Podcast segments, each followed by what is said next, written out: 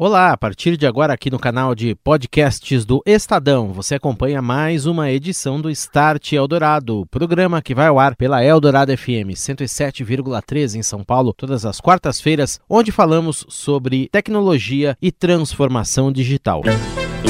Start Eldorado. Oferecimento NEC, tecnologia para sociedades conectadas, seguras e protegidas. É disso que o Brasil precisa. É isso que a NEC faz.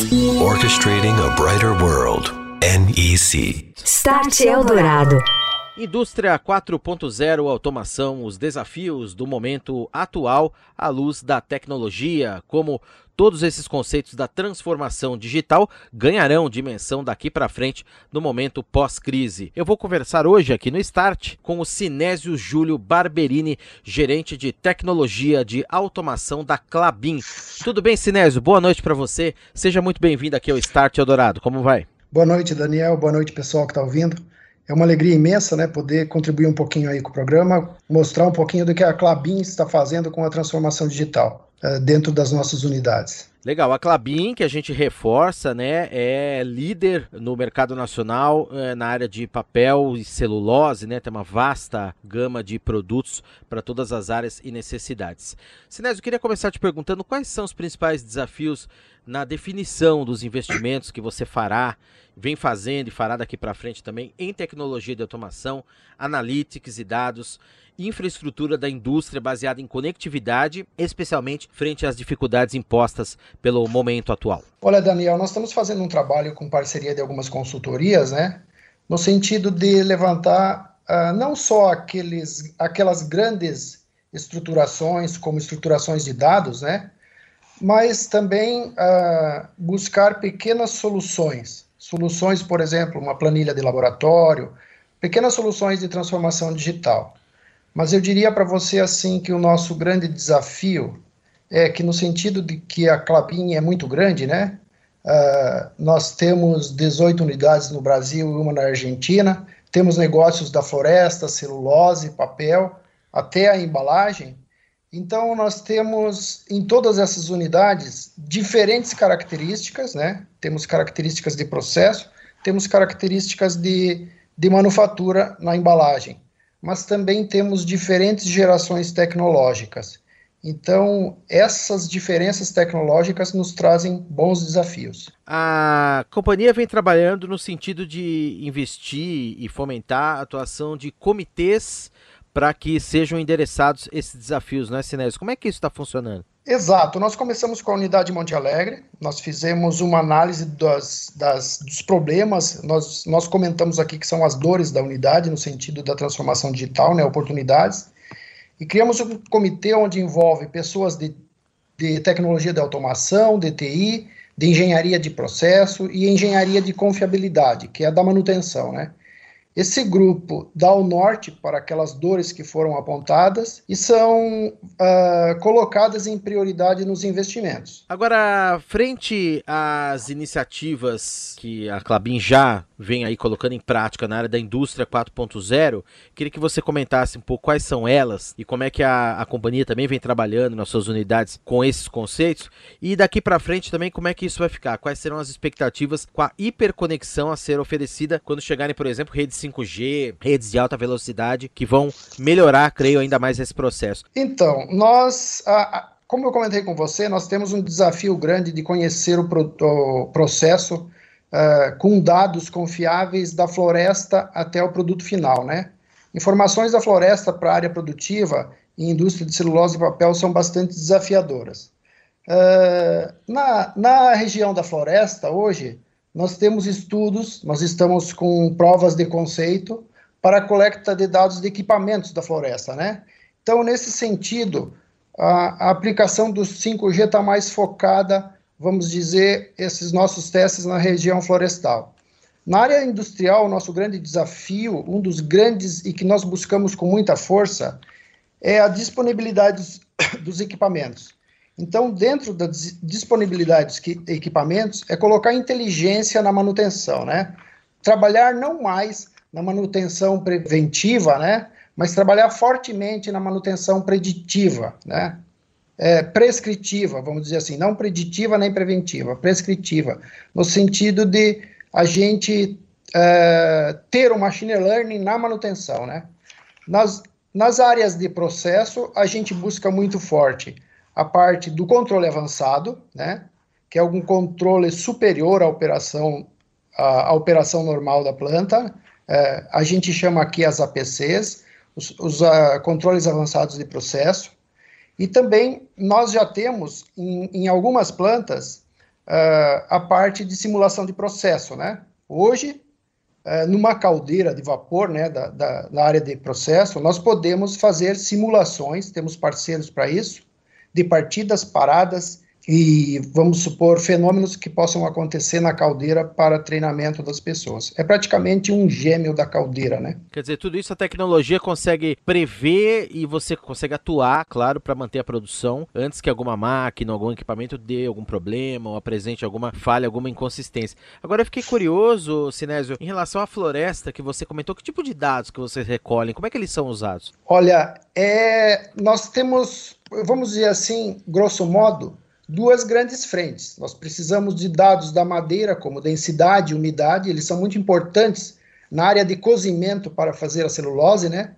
Mas também essa parte da manutenção das máquinas operatrizes da floresta, né?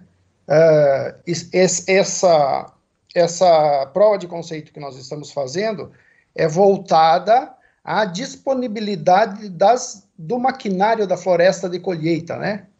Então, pegar trazer esses dados para que a gente possa fazer correlações das disponibilidades e localização dessas máquinas. Há alguma possibilidade daqui para frente, por exemplo, com 5G, de você fazer uma operação remota dessas máquinas, ou isso já acontece? É, já temos testes de umas máquinas fazendo operações remotas. Este é uma busca muito forte, né? Porque ela envolve a parte de segurança, né? Em, em regiões de difícil acesso de colheita. Agora, falando da automação, né, que é a área que você trabalha também, Sinésio, e você que é o gerente dessa área na Clabin, como é que se dá a automação nas linhas de produção da Clabin? Hoje, como é que a automação já ajuda? Que tipos de dados você tira dali para gestão até dessas linhas, etc? E o que, que deve melhorar daqui para frente? Então, nós temos várias gerações dentro da companhia de equipamentos, né? Em algumas unidades, por exemplo, nós trabalhamos com o PINS, o PINs são dados de processo, nós usamos no passado como historiador, né, da, uhum. trazer esses dados da planta para indicadores uh, macros da companhia, né. Então, por exemplo, na nossa unidade recente, que é a unidade Puma, nós temos em torno de 100 mil pontos de, de, de a gente chama tags aqui, né, informações Sim. de processo. Companhia inteira, para você ver, nós temos 250 mil. Então, a unidade é outra que faz papel uh, cartão aqui em Monte Alegre e craft, uh, nós temos em torno de 70 mil pontos. Para você ver, essas duas unidades praticamente embarcam todos os pontos da companhia. Nós precisamos crescer esse volume de dados no sentido de ter uma informação uh, uh, comparativa entre as plantas, né, criar inteligência dentro de, da informação de processo. Bem interessante. E esses tags também para a gente aprender, eles captam que tipos de informações ali nas suas linhas? São sensores? Como é que isso exatamente funciona? Perfeito. Excelente a tua, a tua questão. Uh, nas unidades mais modernas, nós praticamente, como elas possuem essa informação já acoplada, nós trazemos fluxo de produtos, temperaturas, vibrações dos equipamentos, as correntes dos motores.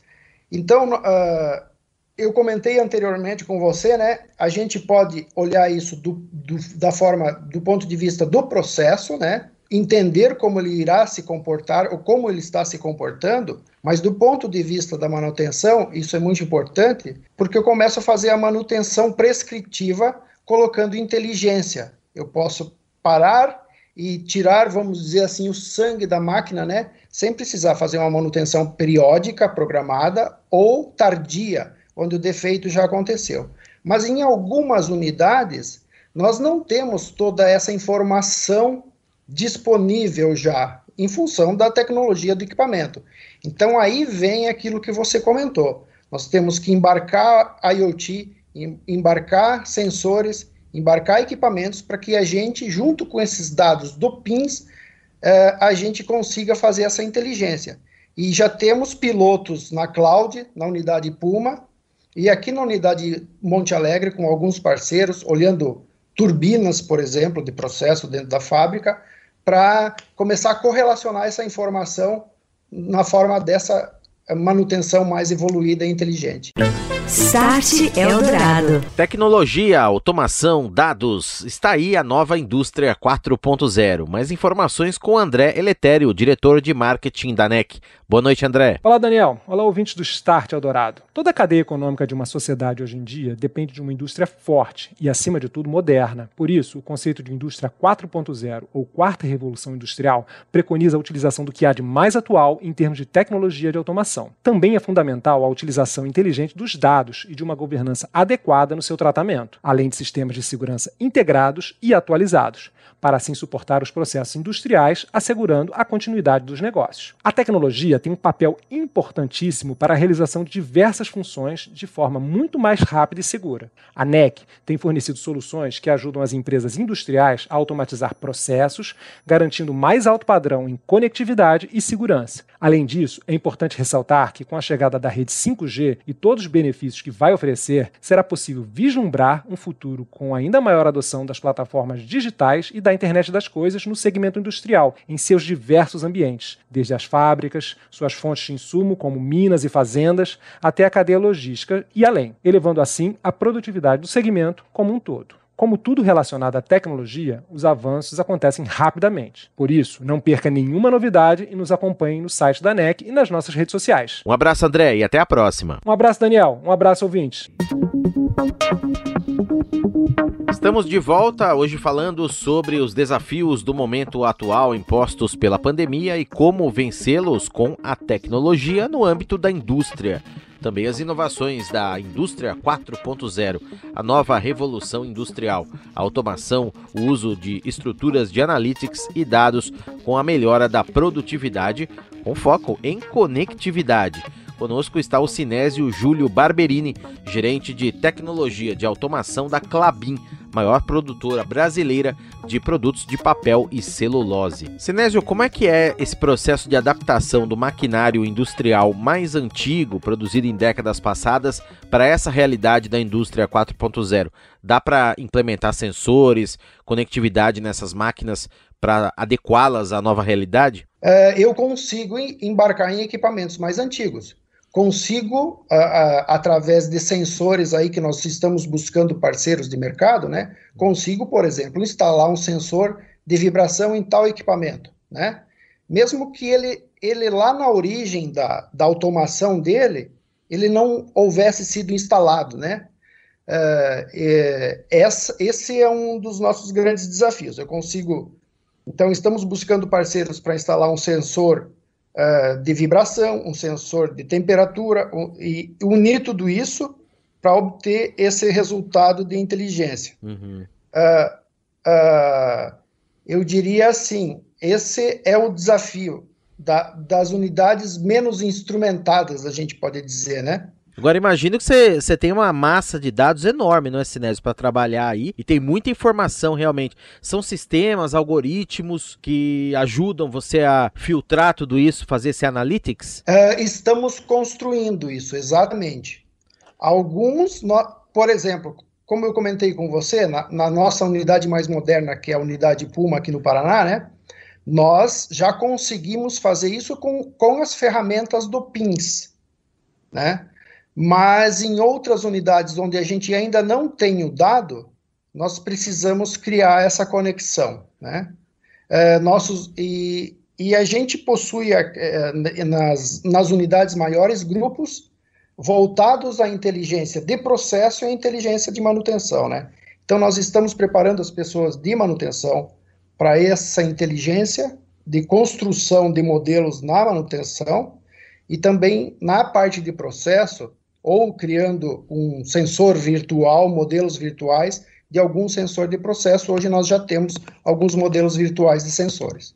não em cloud, né? Sinésio, eu queria passar por um outro ponto aqui. Como é que a digitalização vem suportando o trabalho dos colaboradores na Clabin? Como é que isso também, na sua visão, vai evoluir daqui para frente? Então, uh, eu entendo a tua questão de duas formas, né? Eu sou um forte, uh, uma pessoa que tem uma forte visão de preparar as pessoas. Dentro desse aspecto, nós já tivemos parcerias com universidades regionais aqui, formando as pessoas, né? Ah, fizemos um curso de é, Indústria 4.0 de um ano, uma especialização com uma universidade regional. Então, com, com uh, profissionais de todas as, as áreas, as diversas áreas de processo. E foi muito produtivo porque eles enxergam as dores e começam a entender o conceito, né? E do ponto de vista, assim, de disponibilidade do processo, de, de atender algumas ferramentas, né? Hoje nós, nós temos em algumas máquinas, nós já temos provas de conceito rodando com protótipos de realidade aumentada, né? Uhum. É, para que a gente possa a, dar suporte de manutenção remota, vamos dizer assim, né? Hoje isso na Clabin é uma realidade em algumas unidades. Eu consigo dar um suporte de um fornecedor remoto para algumas áreas de processo. Então, nesse sentido de apoiar o manutentor, Uhum. e o operador. Né? Ok. E, e, ter todas essas informações também nas mãos deles para uso aí no dia a dia. Agora, como é que as cadeias logísticas vão se integrar também ainda mais por meio da tecnologia na realidade da Clabin também, na sua visão, Sinésio? Nós temos uma boa, eu diria, excelente logística, né? Os nossos fluxos de produtos, uh, os uh, papéis e celulose que saem das unidades, hoje, atualmente, são, atra são através de labels com RFID, com tag digital, com QR Code ou, ou código de barra, né? As nossas bobinas de papel, elas são entregues como com, para o nosso consumo interno, né? Nas nossas unidades de conversão, que fazem as caixas, os papéis ondulados, né? Mas também vão para o mercado. Então, nós estamos num forte estudo atualmente, né? Em, em, fizemos até um, uma prova de conceito na unidade de Monte Alegre, para começarmos a pensar em tag digital dentro da logística. Isso nos ajudaria muito uh, no sentido de ganhar espaço nos depósitos, né? maior agilidade no, no transporte das bobinas, seja na chegada das bobinas nas unidades, como aqui na saída. Nós estamos fazendo uh, fortes estudos de retorno de investimento nesse sentido de inserir uh, o tag digital nos nossos produtos. Só estou comentando dentro do produto da cadeia de celulose e papel, né? Sim. Até a confecção do produto uh, final lá na conversão. Muito bem. Aí você teria também mais dados para ter ainda mais subsídios para orientar melhor, digamos, o funcionamento, a cadeia de produção das unidades de vocês também, não é, Sinésio? Tudo isso daqui para frente, então, para a gente concluir, o desafio é grande e o investimento em tecnologia não pode parar. Perfeitamente. Complementando o que você falou, Uh, essa parte de, de logística ajudaria muito na rastreabilidade do produto, né? Hum. Mas é exatamente isso. Nós temos inúmeras frentes aqui dentro da companhia, é um esforço conjunto, tecnologia de automação, tecnologia TI, as áreas de engenharia de processo, engenharia de manutenção, e nós vamos fazer uma Clabin 4.0. Muito bem, tá aí os desafios do momento atual, as transformações digitais que vêm para o futuro dentro desses conceitos de indústria 4.0 e automação que estarão cada vez mais presentes no dia a dia na realidade da Clabin. E eu conversei com o Sinésio Júlio Barberini, gerente de tecnologia de automação da empresa. Um abraço para você, Sinésio, muito obrigado pela presença aqui no Start, uma boa noite e até a próxima. Obrigado, Daniel. Um abraço, uma boa noite para você e para todos. E a Amazon recebeu o sinal verde da Federal Communications Commission, o FCC, dos Estados Unidos, para o lançamento de 3.236 satélites. São equipamentos de baixa órbita que formarão uma constelação chamada Kuiper. A empresa também prometeu fazer um investimento de 10 bilhões de dólares neste empreendimento de conectividade. O previsto junto à FCC é que metade dos 3.236 satélites estejam operacionais até julho de 2026 e o restante até julho de 2029. A Amazon, com isso, deve entrar forte na concorrência no mercado de satélites de conectividade. A OneWeb empresa que foi recentemente adquirida por consórcio formado pelo governo britânico, um grupo indiano e a Hughes, conseguiu recursos para seguir operando também nesse mercado. Já lançou 74 satélites de 648 previstos em sua constelação. E o programa mais conhecido é o Starlink da SpaceX, que já tem 540 satélites em órbita e licença para lançar outros 12 mil. A telefonia móvel ficou praticamente estável em junho, já o terceiro mês desde o início da pandemia no Brasil. São 225 milhões de linhas, segundo dados da Anatel, compilados pelo portal Teletime. O mercado brasileiro continua apresentando uma dinâmica atípica do registrado em meses pré-coronavírus. Por muito pouco, o 3G, por exemplo, não voltou a apresentar crescimento. No 4G, as grandes operadoras aumentaram tanto no pré-pago quanto no pós-pago, o que fez com que a base brasileira de pós voltasse a mostrar avanços no Brasil. O Facebook anunciou nesta semana um programa de aceleração para startups de conectividade que vai funcionar no Brasil, Argentina, Colômbia e México. Trata-se do Facebook Accelerator Connectivity até 30 empresas das regiões serão escolhidas para um período de orientação de 12 semanas junto ao Facebook.